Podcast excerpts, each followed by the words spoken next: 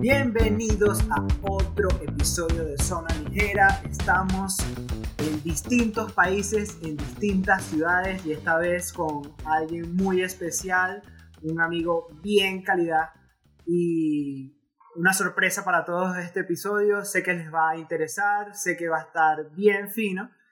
¿Y cómo está todo por allá, Félix? Hola, muy bien, todo excelente. El clima aquí se está mejorando y bueno, estoy feliz por eso. Y sí, eh, súper contento de tener este episodio especial con un buen invitado. Vamos a hablar de algo súper genial y bueno, para adelante. Feliz de, estar aquí. ¿Y qué tal todo por allá en la mitad del mundo, Misael? Aquí, hermano, con unos calores que no te imaginas, por eso ando así medio con franelilla. Pero gracias a Dios, todo bien, brother. Todo bien y full activo para abordar el tema que vamos a hablar el día de hoy, que para serle sincero, está candela. Está bastante chévere. Sé que a muchas personas les va a interesar y sin más nada que decirles porque esto está así en el aire, calientico, algo que nos interesa, que es la música.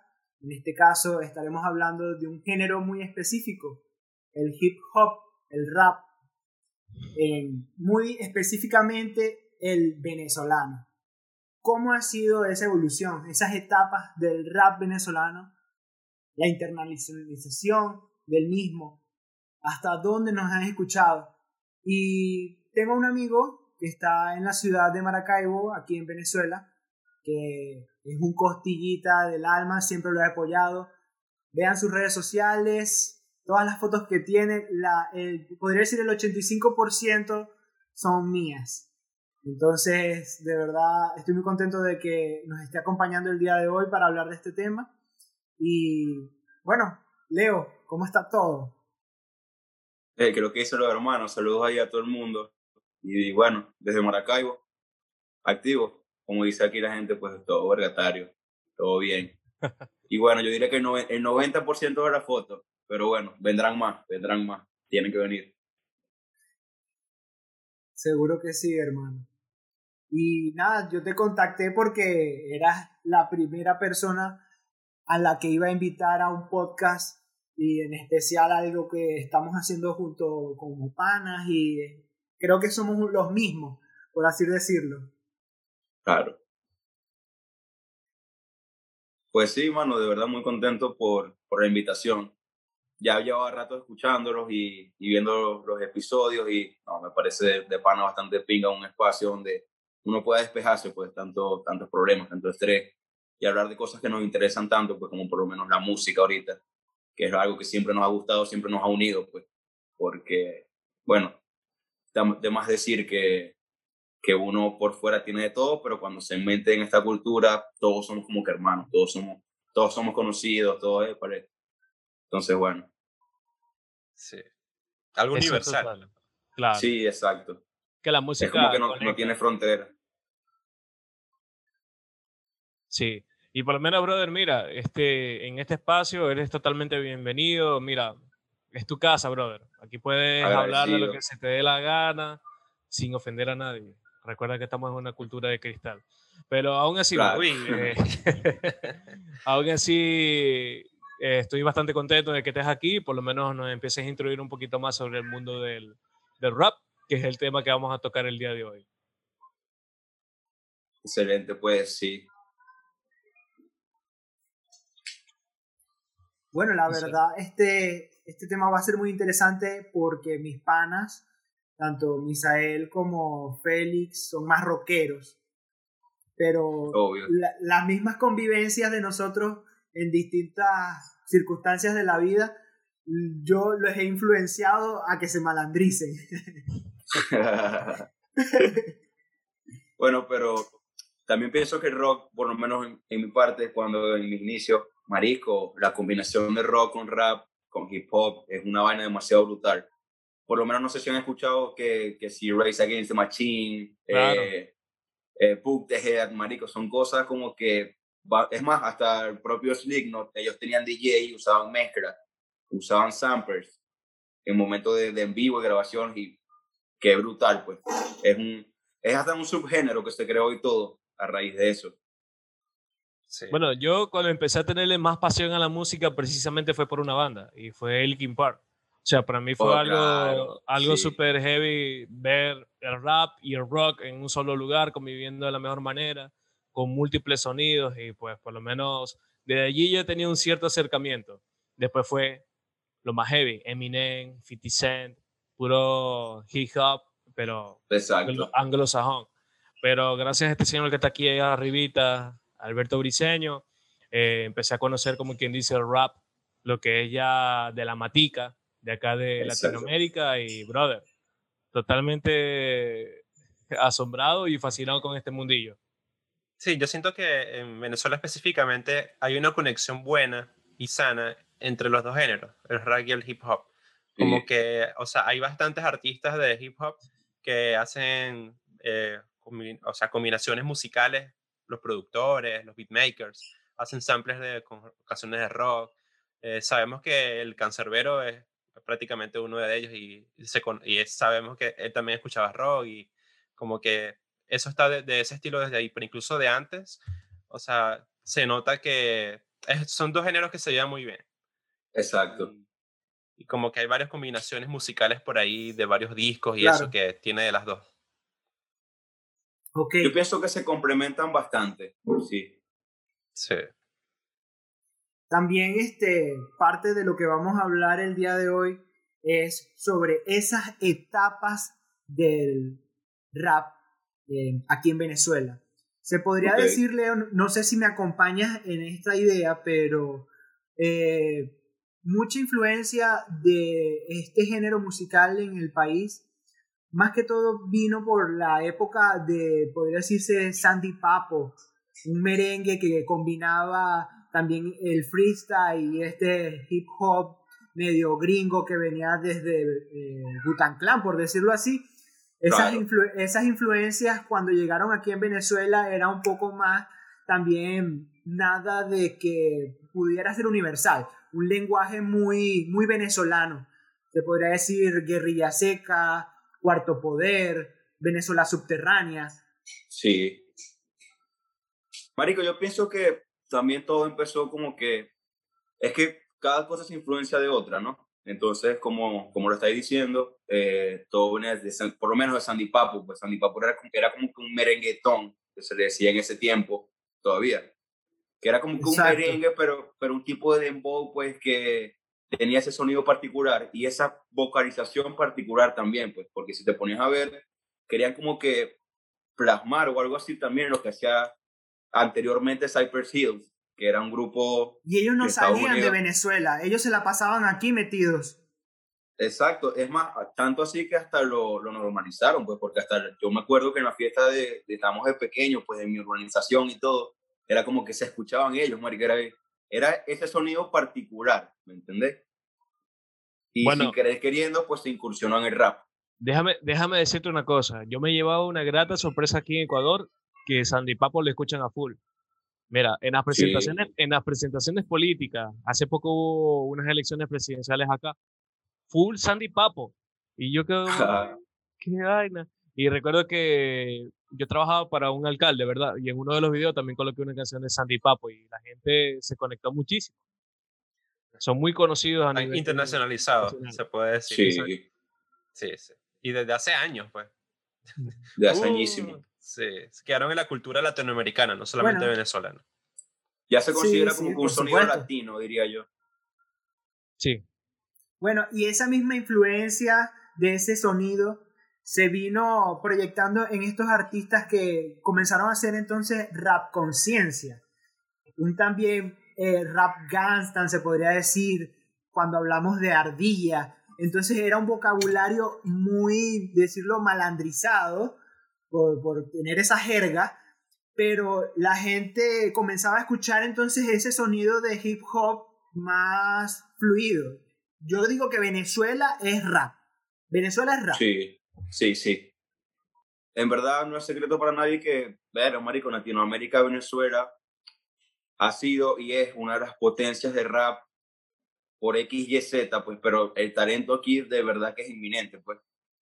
No por menospreciar a otros países, pero cuando escuchas a un venezolano, un veneco, como le quieran decir, en, en una simple plaza haciendo freestyle, que es un método de rap que es como que improvisado todo el tiempo, notas la diferencia. Pero me imagino que es por esa influencia de tantas combinaciones entre ritmos tropicales, ritmos latinos, pues. Entonces, como que saben más caer a, la pista. No sé, pues es como que su oído se ha, se ha pulido un poco más, en mi opinión, en mi humilde opinión. Sí. Yo creo que, es por la, por la, cultura.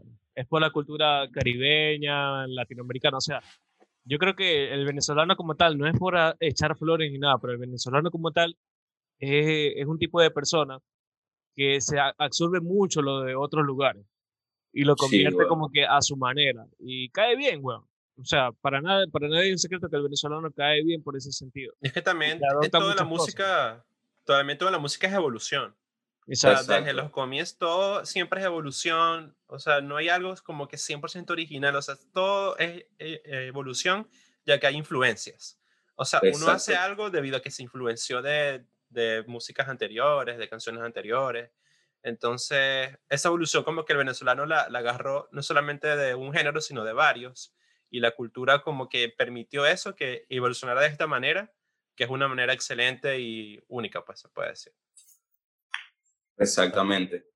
Yo pienso lo mismo, es más, inclusive antes en todos lados es como que se imitaba o se intentaba imitar el sonido hip hop de, de Norteamérica, pues, que era un sonido más underground, más, más pesado, más directo. Pero ¿qué pasa? Que aquí agarraron fue muy pesado, muy pesado. Agarraron el mensaje de allá, pero lo convirtieron en latino. O sea, eso fue más o menos lo que hizo, lo que estaba diciendo Alberto ahorita, que sí, ardilla, guerrilla seca, pues ellos llevaban el mismo mensaje, que era un, como que un hip hop gangsta, o un mensaje que querían transmitir porque era, la realidad que ellos vivían, pues, en, en sus barrios de Caracas, de donde fueran. Pero, ¿qué pasa? Que le metieron eso que ustedes dicen, pues, esa como que pizca latina, esa pizca ahí sabrosona. Y pues incursionó, pues pegó. Por lo menos tú, que haces, tú que haces música, ¿verdad? ¿Crees que es muy importante la vivencia para hacer ese tipo de, de, de música en el rap, en el hip hop? Bueno, yo pienso que son importantes, al igual que hacer todo, pues. Por lo menos un futbolista no, no podría ir a jugar en la, en la Serie A si no, nunca ha jugado, ¿me entiendes?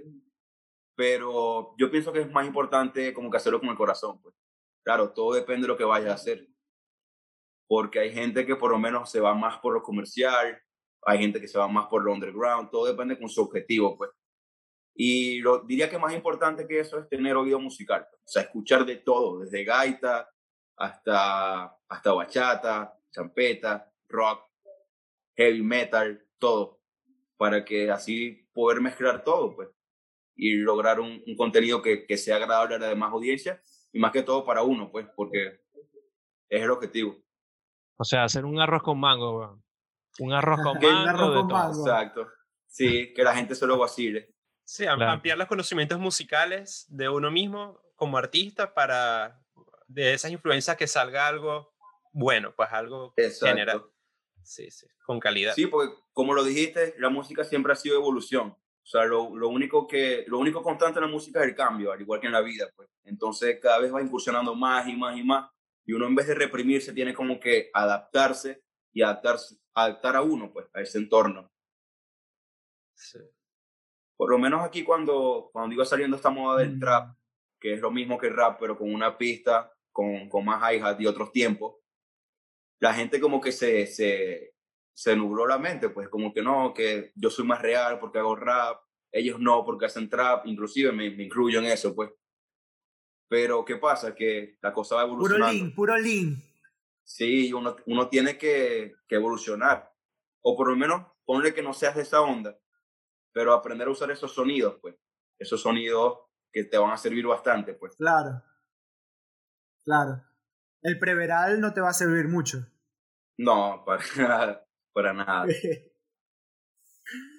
bueno, muchachos, quiero recordarles que estamos en Zona Ligera Podcast en Instagram. Síganos, suscríbanse a nuestro canal de YouTube, los estaremos agradeciendo demasiado. Siga las redes sociales de nuestro pana Leonardo Rodríguez a.k.a. Yoda. ¿Y tu usuario, pana? Hey, Dayo MIC, me pueden conseguir por todas las redes así, por Twitter, Instagram. En Facebook solamente comparto memes, pero igualmente pueden llegarse por ahí. Chéverado, entonces ya saben, siguen al pana Yoda y estén activos y pendientes de su, de su contenido, de su música. Vienen cosas, vienen cosas bonitas por ahí. Así es, síganlo y bueno, en YouTube, nos está viendo por YouTube, dale al botón de suscribirse y un like, no te cuesta nada.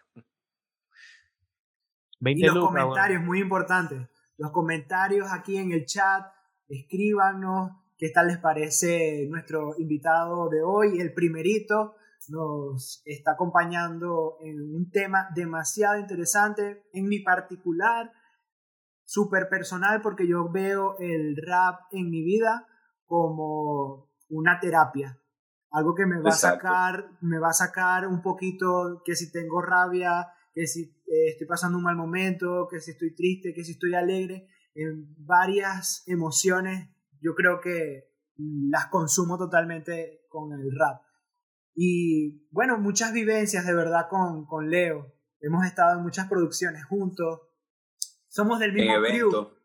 En eventos, somos, somos del mismo crew. Yo soy cofundador de un crew que ya se desintegró, pero igual todos están locos, tienen distintas, distintas destrezas. Unos son tatuadores, unos son eh, skateboardings, Leo es rapero, DJs. Eh, bueno, es el MIC for real. Háblale. Sí, diseñadores también. No, marico, demasiado talento. Programadores, programadores web. Programadores web, claro, bueno, fue un colectivo de verdad en la época de, la universidad que nos los tripiamos mucho y bueno, sigue eh, estando el contacto. Eh, pues conocidos también, oíste, porque nos llegaron a conocer bastante, weón. Bastante, bastante, en verdad. Sí, sí, por supuesto. Este, esta es una industria de, del hip hop, por decirlo así, del género, que también tiene muchas rivalidades, todo el, todo el tiempo hay como que culebras. Y bueno, eh, eso es parte también de, de esas mismas etapas de la evolución.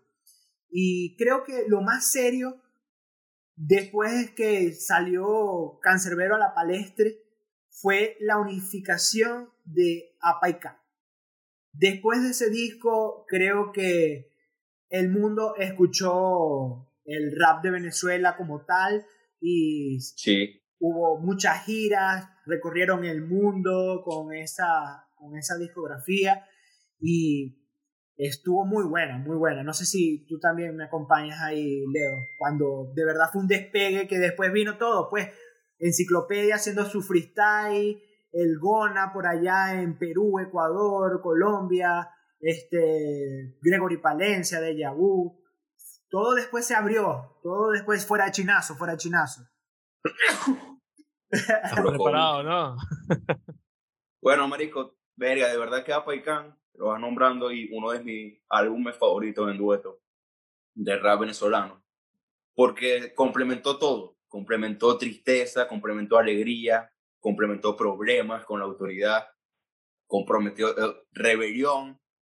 No, marico, ese disco de verdad muy completo y orgulloso, orgulloso de ver también cómo viajaron a México, viajaron también a Perú, o sea, hicieron muchas giras y estadios, o sea, ¿quién iba a pensar que, un rapero venezolano iba a llenar estadios, marico, así como Freddie Mercury? Una vaina descomunal, de verdad. Sí, demasiado, Demasiado increíble ese disco. Y también, bueno, añadiéndole lo que lo estaba describiendo, también el romanticismo. Ajá, las canciones así, el que sean las mujeres y tal. O sea, es un disco que lo tiene todo. Y también la canción del ABC, que completo, rima con toda la, Es una cosa loca, es algo increíble ese disco. También es de mis favoritos en, en Bueno, te lo digo yo como compositor, que para el momento de hacer una canción, eh, verga, marico, es arrecho, pues es arrecho como que llevar ciertos compases, ciertos ciertos parámetros que se usan, pero el marico, ese chamo desafió todos los parámetros posibles en esa canción, pues. Inclusive, ¿sabes qué? Una cosa es influencia de otra, él se influenció también de un rapero norteamericano, que estoy ya, no recuerdo en este momento el nombre, pero también como que utilizó pues las, las mismas siglas. Y después lo hizo Nach también, eh, creo que él es español. Claro, Nach. Nash, Nash lo utilizó también. Bueno, pero el hecho es que la versión de Nash, bueno, no pegó tanto como la de Cancerbero, pues. Que a todo el mundo como que mierda, marico, ¿qué, qué es esto? ¿Qué es esto, de verdad? Es que Cancerbero era único, loco. Desde su manera de componer canciones, de producirlas, su mismo timbre de voz. O sea, era un pana que tú lo escuchabas o te daba miedo o te daba intriga para saber quién eres artista. Marico, lo más interesante era su mentalidad de pana. Su mentalidad. Y bueno, gracias a eso, ¿sabes qué? En la música es como que 50% de rapero y el otro 50, hasta 60 diría yo, es de los productores, de los beatmakers. Claro. Porque son los que se encargan de, bueno, casi todo, pues. De verdad que un buen productor puede ser un buen artista, sin lugar a dudas. Sí, bueno, antes de grabar estábamos hablando un poco de, de eso precisamente, de que cuál es considerado como que uno de los, el mejor productor así, beatmaker de, de Venezuela. Estábamos como que en ese debate quizás Afromac o Capu, como que, ¿qué tú opinas en esto, Leo? Coño, marico, esas dos personas son pesadas. Yo.com, yo.com. Yo.com, hey, saludos al fan allá en Tampa. Tech Night también por ahí, bastante bueno haciendo beatmakers. Bueno, eh, tenemos, que tenemos, que pasarle el link a, a, todos nuestros panas para que se vacilen este episodio y que de verdad está muy bueno. El pana Yoda siempre es el pana Yoda. bueno, yo pienso, bro, que entre Afromag y Capu, no, no, no, no puede, es injusto decir esto o este. Yo diría que los dos. También como Nico, que Nico también le produjo un, uno de los últimos EP que hizo Cancerbero antes de morir, que se llamó Give Me Five. Poca gente lo escuchó, mucha gente sí lo compartió, pero bueno, me lo vacilé. Ya tiene un sonido como que más oscuro, como si se fuera acercando a ese momento trágico. ¿Estás claro? Sí. Eh, bueno, y de Venezuela, imagínate. Hay uno, hay uno que una vez me hizo un beat, el video oficial está en YouTube, que fue con un pana de, que residía en Panamá en ese momento, se llama Fran Psycho. Tanatox se llama él, es hitmaker y productor. Coño, bastante bueno, de verdad. Bastante, bastante bueno. También está por ahí el Pana 8, el piso 8, John. Claro. Un saludo por ahí si nos está viendo. Que ya viene siendo como parte de, la, de, esa nueva way que crearon, que Marico está trabajando no, no, no, no, no, te, no tomes esa velocidad. Vamos, vamos por partes, vamos por partes. Ya vamos a llegar allá. Claro, claro, no, solo nombrando, pues, y yo diría que eso, y si se me escapa uno, pues de verdad, imagínate que son tantos y tan buenos todos, que no Eso, eso es lo interesante, hermano, o sea, realmente hay mucho talento. Hay gente que se dedica a esto y que realmente hace maravillas. Y como que es muy difícil catalogar cuál es el mejor de todos. Ojo, hay un pana también con el que llega a trabajar aquí últimamente que se llama Afrox que fue ganador con un tema de Scrub, un premio Pepsi de aquí de Maracaibo. Un saludo también al pana ahí si nos está viendo. Como productor ganó, ganó esa, ese tema, pero ganaron en conjunto, ese equipo de trabajo. Sí, hay mucha calidad. Demasiado. Mucha, mucha calidad. Pero bueno, volviendo al tema de, de lo que estábamos hablando de cuando ya nos está escuchando el mundo, Creo que también eh, algo fue ese mismo lenguaje de cancerbero que se universalizó. Eh, fue un idioma en habla hispana que fue que sus temas los escuchaba cualquier persona y les, y les iba a gustar eh, como sonaba sus letras. Pero ya sí, como que lo nuevo, lo que está escuchando ahorita en la movida, lo que se está escuchando, hay un sonido muy particular que me gusta mucho y es un sonido que suena por allá en la costa en lecherías. Lo que están haciendo esa gente allá me parece demasiado bueno. Tanto los proyectos individuales como los proyectos en colectivo, porque ya tiene piso 8 varias generaciones de raperos.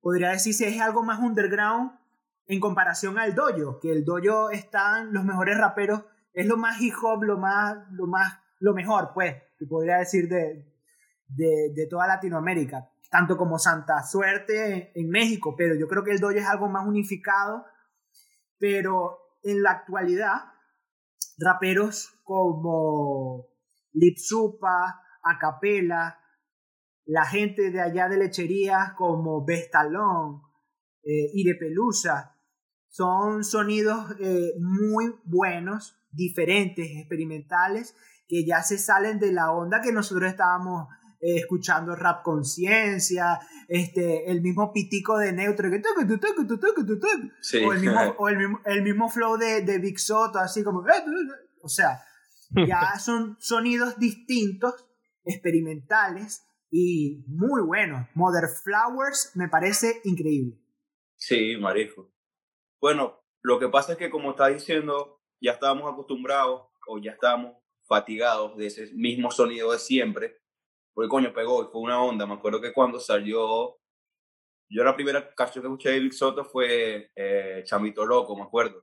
Súper sencillo el video, él con Trainer en... Claro, Chamito Loco. Sí, exacto, exacto. Pero de repente salieron a través de eso más y más en Caracas. Salieron más y más y más.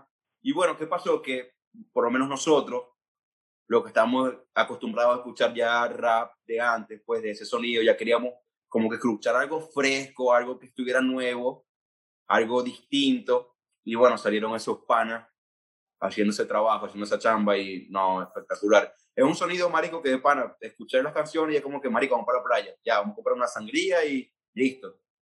Sí, sí. A mí me pasa que yo me dejo llevar mucho por el, el, flow de ellos. O sea, es un flow increíble. Hay canciones que simplemente, como, exacto, le, te ponen un ambiente que te, te relaja, te, te hace, dan ganas de ir a playa y tal.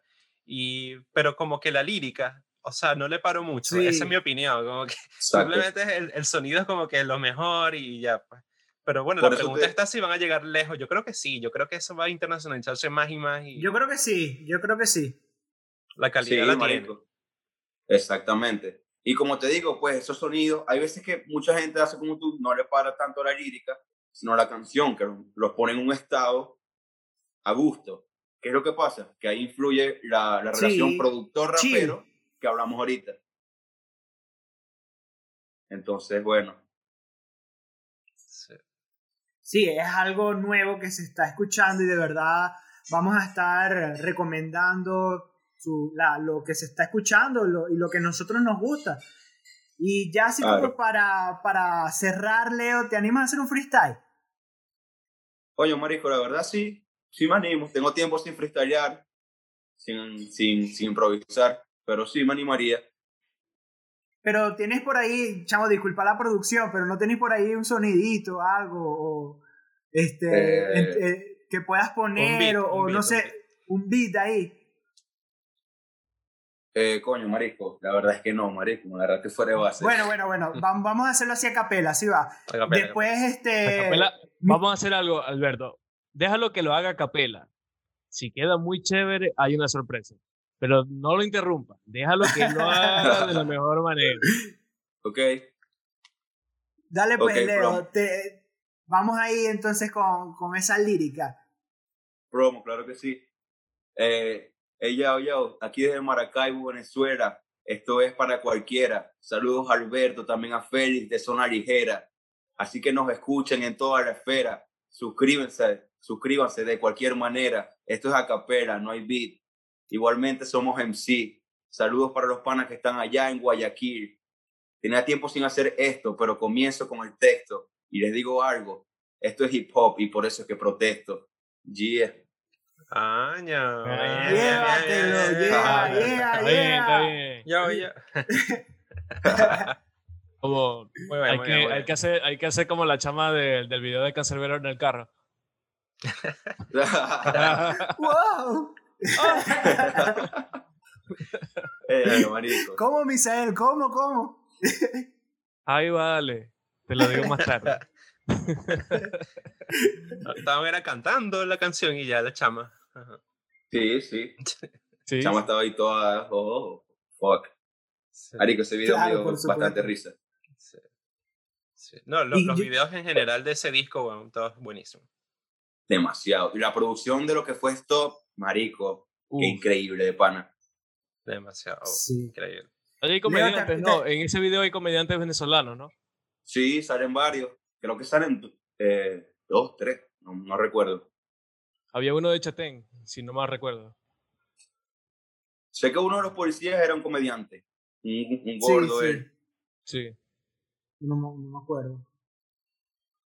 Pero Leo, eh, parte de la, de la velocidad también de, de, este mismo género, yo que estaba involucrado contigo, ¿te acuerdas cuando eh, haciendo un videoclip Fargo? Una canción que nos metimos eh, en el video, nos metimos en la producción, nos metimos en la historia y casi nos matan. Ay, bueno. ¿qué pasó? ¿Qué pasó? Se le pagó el teléfono, hermano. Creo que se le descargó el teléfono a nuestro invitado. Bueno, ah. cosas que pasan cosas que pasan hoy en día. En vivo. Estamos en vivo. Sí, bueno, también estamos despidiendo. Estamos totalmente en vivo. Eh. Sí. Este era el cierre también. Entonces, menos mal no pasó como que antes, pues. Sí, era, era parte también del cierre. Claro. Bueno, pero. Yo les estaba contando una anécdota ahí, chamo, y parte de la anécdota fue muy loca. Y qué loco que siempre Mark Zuckerberg nos esté escuchando y no quiera revelar nada. Ese video nos lo bloquearon, bo. sí. Así estaba de heavy.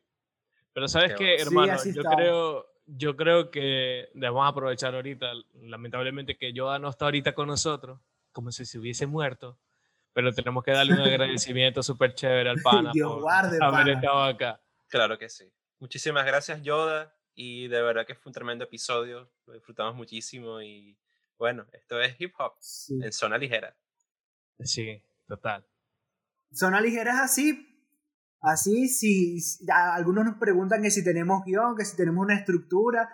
Y en realidad nosotros estamos aquí divirtiéndonos, pasándola entre panas. Y así también concluyó este episodio. Y nada, agradecidos con Leo siempre. Hey, de la manera más inesperada.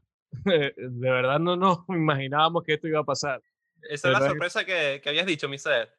Claro, exacto. Eso, es lo que tenía planificado. Papi, yo soy un mago, un adivino. Pero la cuestión es esa, brother, que todo es improvisado acá, puro freestyle. Sí. Ah, aquí estamos freestyleando. Bueno, y es parte también de lo que nosotros hacemos y estamos aquí ya concluyendo el episodio de hoy. Tranquilos, no, no tengo conjuntivitis, estoy bien, estoy chill, relajado, sino que me quise meter así como que en el personaje y ser parte de... Ay. Ay. Uy, ¿qué es eso? Así tienes que ser, brother. Ah, miren a quién tenemos aquí para el cierre. ¡Oh, lo shit! Brother, estás de cabeza. Hablando de feo de Venezuela. Sí. Bueno, nos queda un minuto, Yoda. Queremos aprovechar para agradecerte. Nos queda un minuto, Leo. Un minuto, Yoda. Okay. para agradecerte que estés aquí con nosotros. Eh, fue un episodio demasiado bueno, muy entretenido y muy nutritivo de información. Y bueno, para adelante. Vamos para adelante y gracias de nuevo. Así mismo, ¿no? Agradecido también con ustedes, hermano. De verdad que sí. Por supuesto, y estamos pendientes. Esta va a ser tu casa, Leo. Zona ligera. Puedes venir cuando quieras. Eh, claro que sí. Espero una invitación pronto para un debate, tipo así de, de eso de la generación de cristal y todo este peo. Quedamos pendientes también con las conversaciones de los egos. Muy importante. Sí, podemos hacer unos live, unos en vivo. Ajá. Sí, sí, claro, sí aguanta, claro que sí. Bueno, chévere.